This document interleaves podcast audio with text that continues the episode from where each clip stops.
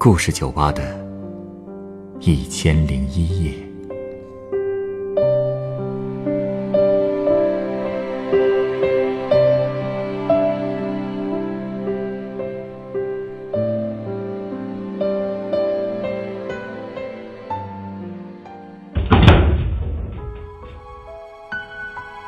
欢迎光临故事酒吧。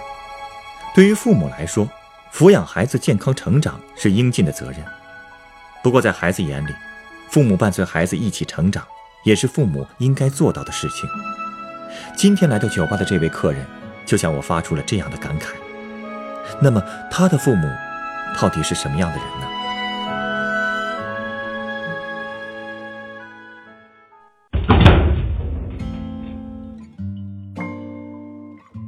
哎，老板，能麻烦你个事儿吗？你说，你手头有现金吗？能跟你换点吗？我微信转给你，今天忘取钱了。啊，你打算换多少？嗯，两千你有吗？啊，不行，一千也行。我看看啊。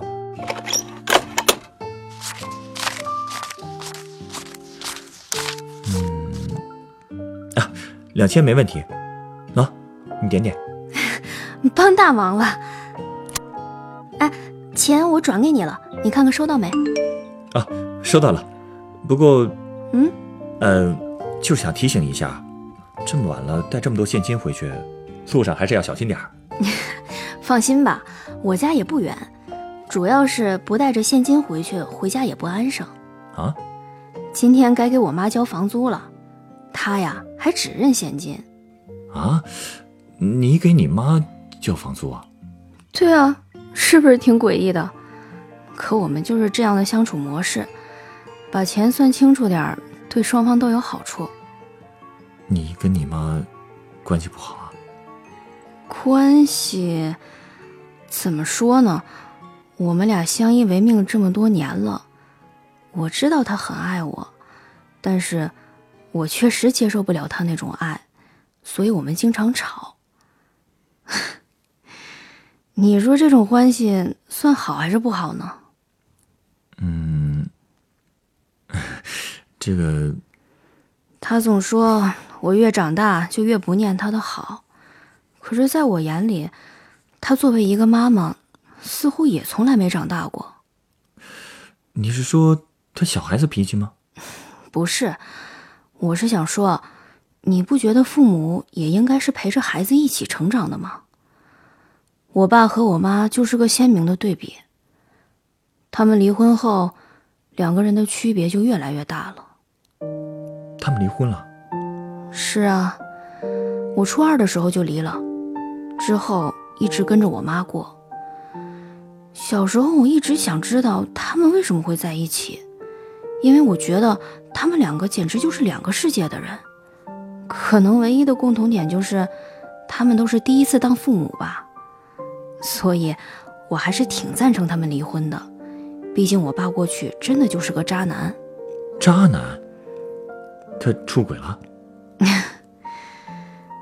比那个更渣吧？他不务正业，打人、骂人、赌钱全沾了。我小时候经常莫名其妙的就被他打。不过离婚之后，他就像变了一个人。变成什么样了？他突然变和气了。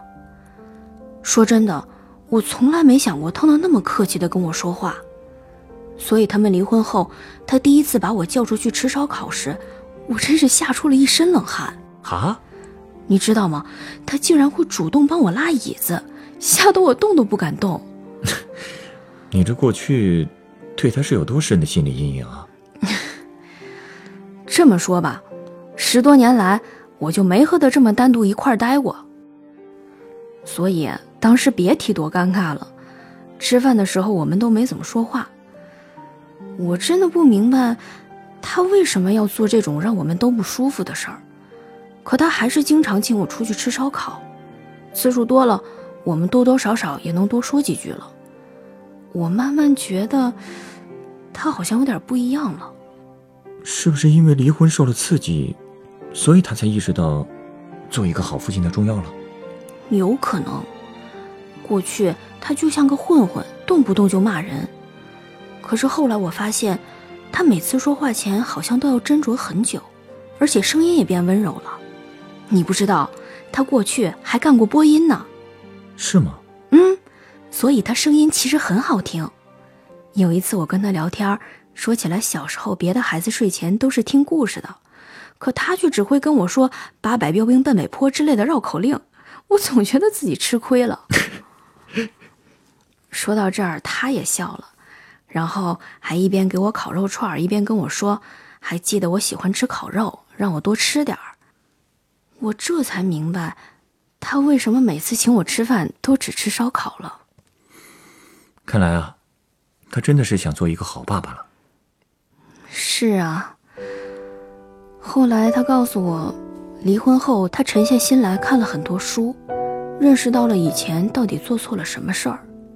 对了，有一次我在外婆家过生日，她突然把我叫下楼，给了我一大盒东西。我一打开，发现里面全都是当时最热门的各种动漫的周边。她说只知道我喜欢这些东西，但也不知道具体喜欢什么，就随便挑了点给我。我当时真的快哭了。简直觉得他和当年打我的那个爸爸就是两个人。他能做出这么大的改变，确实难得。没错，而且他真不是做做样子的。他的 QQ 空间和朋友圈也经常会发和别人一起出去旅游的照片，还会发一些读书的感想，还总是约我出去一起玩。有时候我都累成狗了，他还有力气发朋友圈呢。哎既然他已经重新做人了，就没考虑和你妈？没有，他俩还是不合适。后来我爸再婚了，给我生了个弟弟。那个阿姨和弟弟我都见过，都是很好的人，热情又自信。弟弟总是会问我大学里的事儿，还总说自己也好想赶紧上大学，参加各种活动。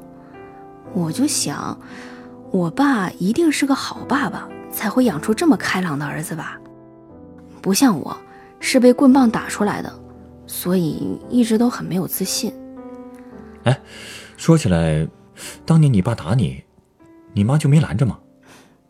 他还真没怎么拦着，有时候还会来个混合双打呢。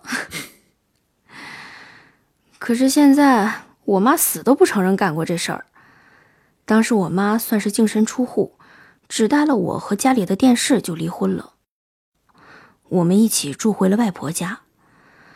我那时候只是觉得我妈真的很酷，也是真的很苦。他只是一个小职员。我们老家是个小城镇，几乎没有离婚的人，而且我爸妈既没有出轨，也没欠债的，只不过是因为经常吵架就离了婚，所以总是被人指指点点。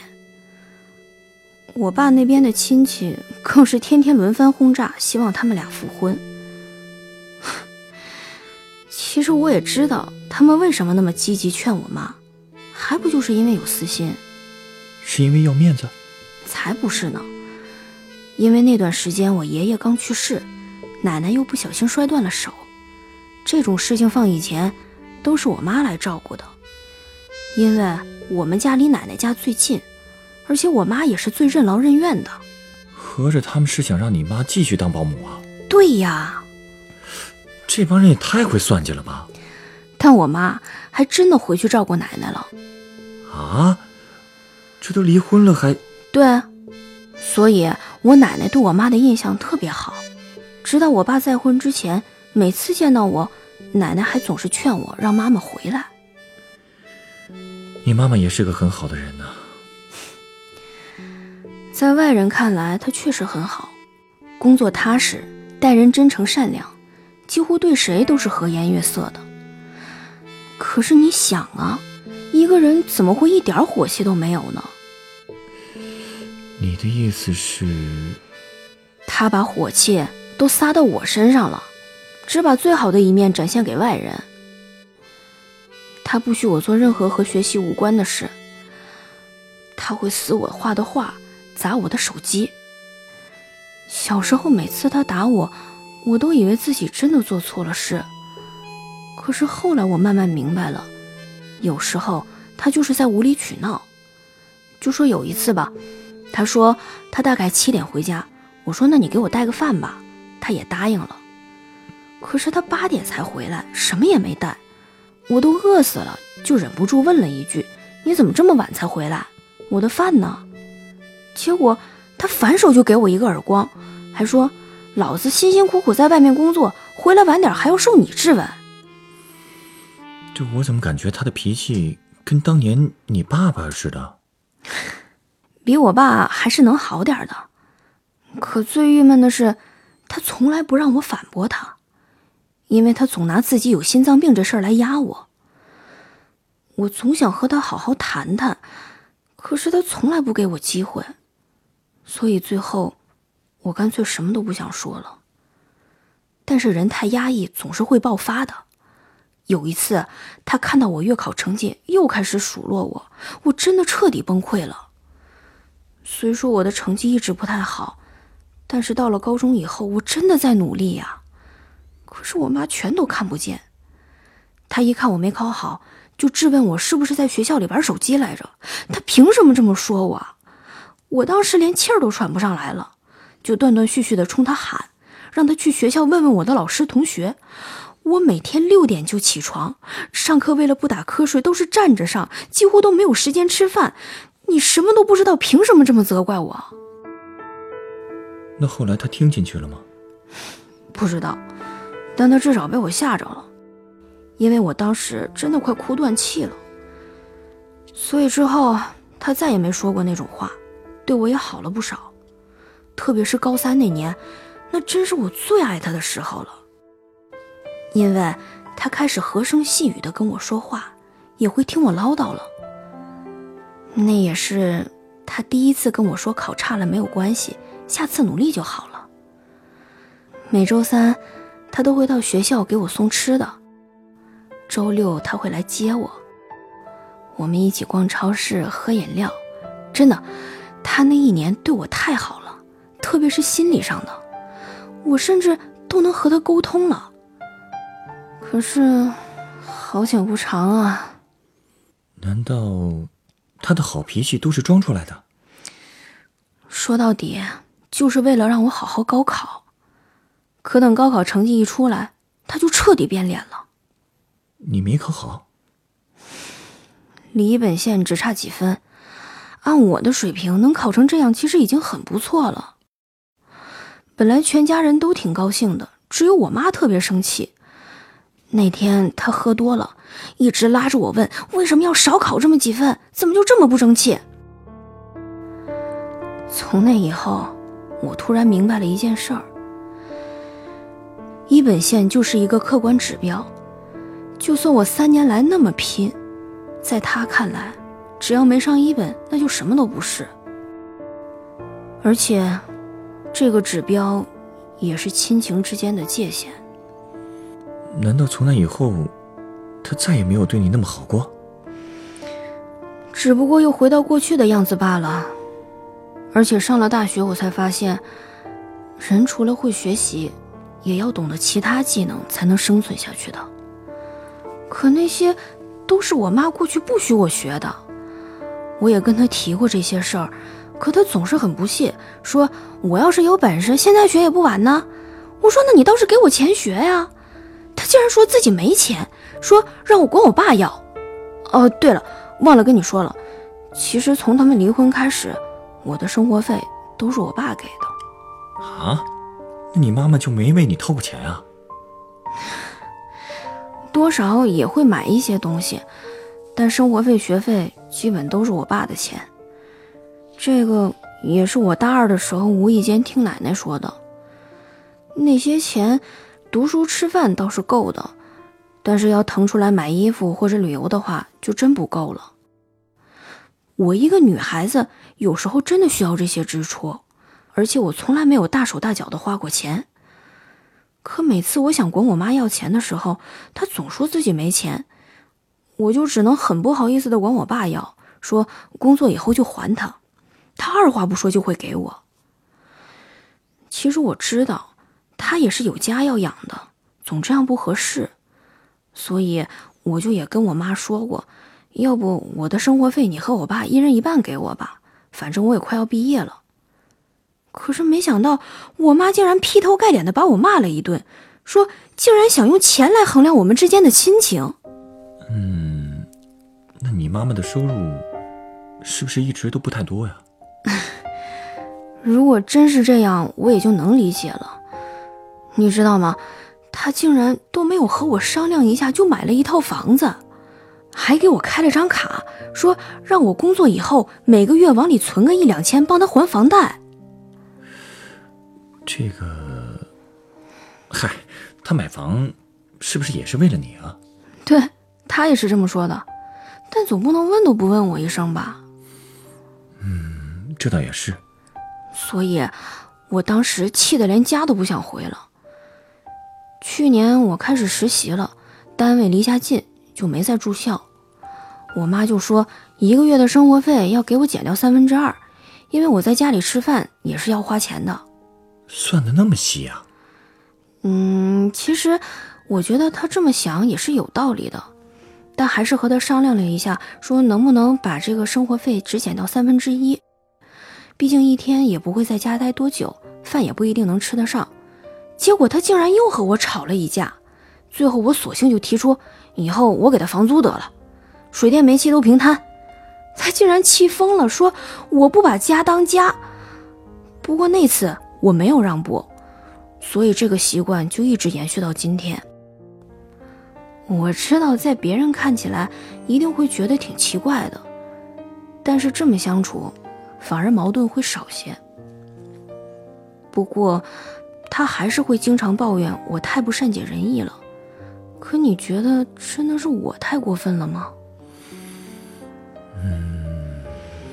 亲情。难道不应该是一个人最后的避风港吗？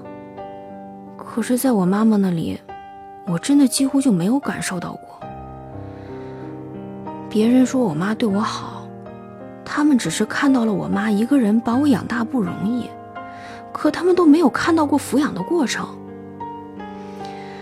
他是督促我学习，可是严格到了，即便我急性肠胃炎发作，站都站不住的时候，他都不允许我请假。他是经常陪我，给我做饭，可是我们真的是没有什么精神交流。有矛盾的时候，他也不愿意和我好好谈谈，总说我翻旧账，让我好好想想他给我买了多少东西。到头来，这份亲情还是用钱衡量的。嗯，我理解你的感受，但我还是觉得，你妈妈其实还是爱你的。我不否认啊，但是，她从来就没有理解过我。在他的观念里，只要学习好就有了一切，什么生病、画画都不值得一提。其实我也很爱他，只不过他对我做的那些事儿，我真的是没有办法释怀。尤其是和我爸一比，感觉这么多年，我妈一直都没有成长过。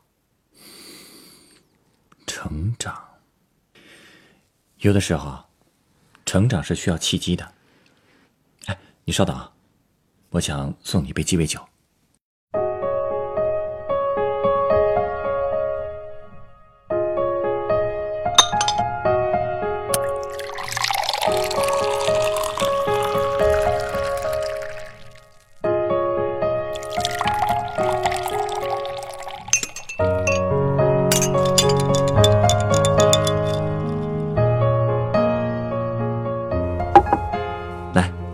这是你的鸡尾酒，它是由白兰地和咖啡利口酒调成的，名字叫做“坏妈妈”。啊，我真不是说我妈妈坏呀。送你这个名字的鸡尾酒，就是想看看你的反应。什么意思啊？看你会不会立刻站出来反驳我呀？你这人也太……好了好了，不和你开玩笑了。其实刚才聊到成长，我只是想告诉你。促使人们成长是需要一个契机的，比如你爸爸，离婚对他来说是个沉重的打击。人们在面对打击的时候，才更容易反省和成长。至于你妈妈，由于她依照自己的行为准则和外界接触时，得到的都是正面的评价和同情，所以自然不会存在让他反省的契机。而且他也会相信，你只有按照他的方式为人处事，才有出路。相依为命的生活可能让他觉得，你更像是他的私有财产，而忽视了你也是一个有独立思想的人。我想，这可能就是他无法实现你所谓的成长的原因。但是无论如何，他也确实算不上一个坏妈妈，只是他爱错了方式。嗯，你说的对。可是，我该怎么改变他呢？不如啊，先试着让自己更快的成长起来。啊，我显得很幼稚吗？不不不，我不是那个意思啊。只不过啊，要求一个老人再有大的改变已经很难了。既然你也知道她不是坏妈妈，既然你们彼此相爱，那么作为更年轻的你来说，必要的退让和成熟的应对，才是处理母女关系的最好出路。你大可以追求自己的理想，以后教育好自己的儿女，用事实向你妈妈证明，世界上还有很多种成功的生活方式和教育方式。当你足够自信和成熟。也就可以释怀母亲的所作所为了，毕竟她的行为都是出于爱。就像这杯叫“坏妈妈”的酒，名字虽然听上去很糟糕，但是味道却是甜的。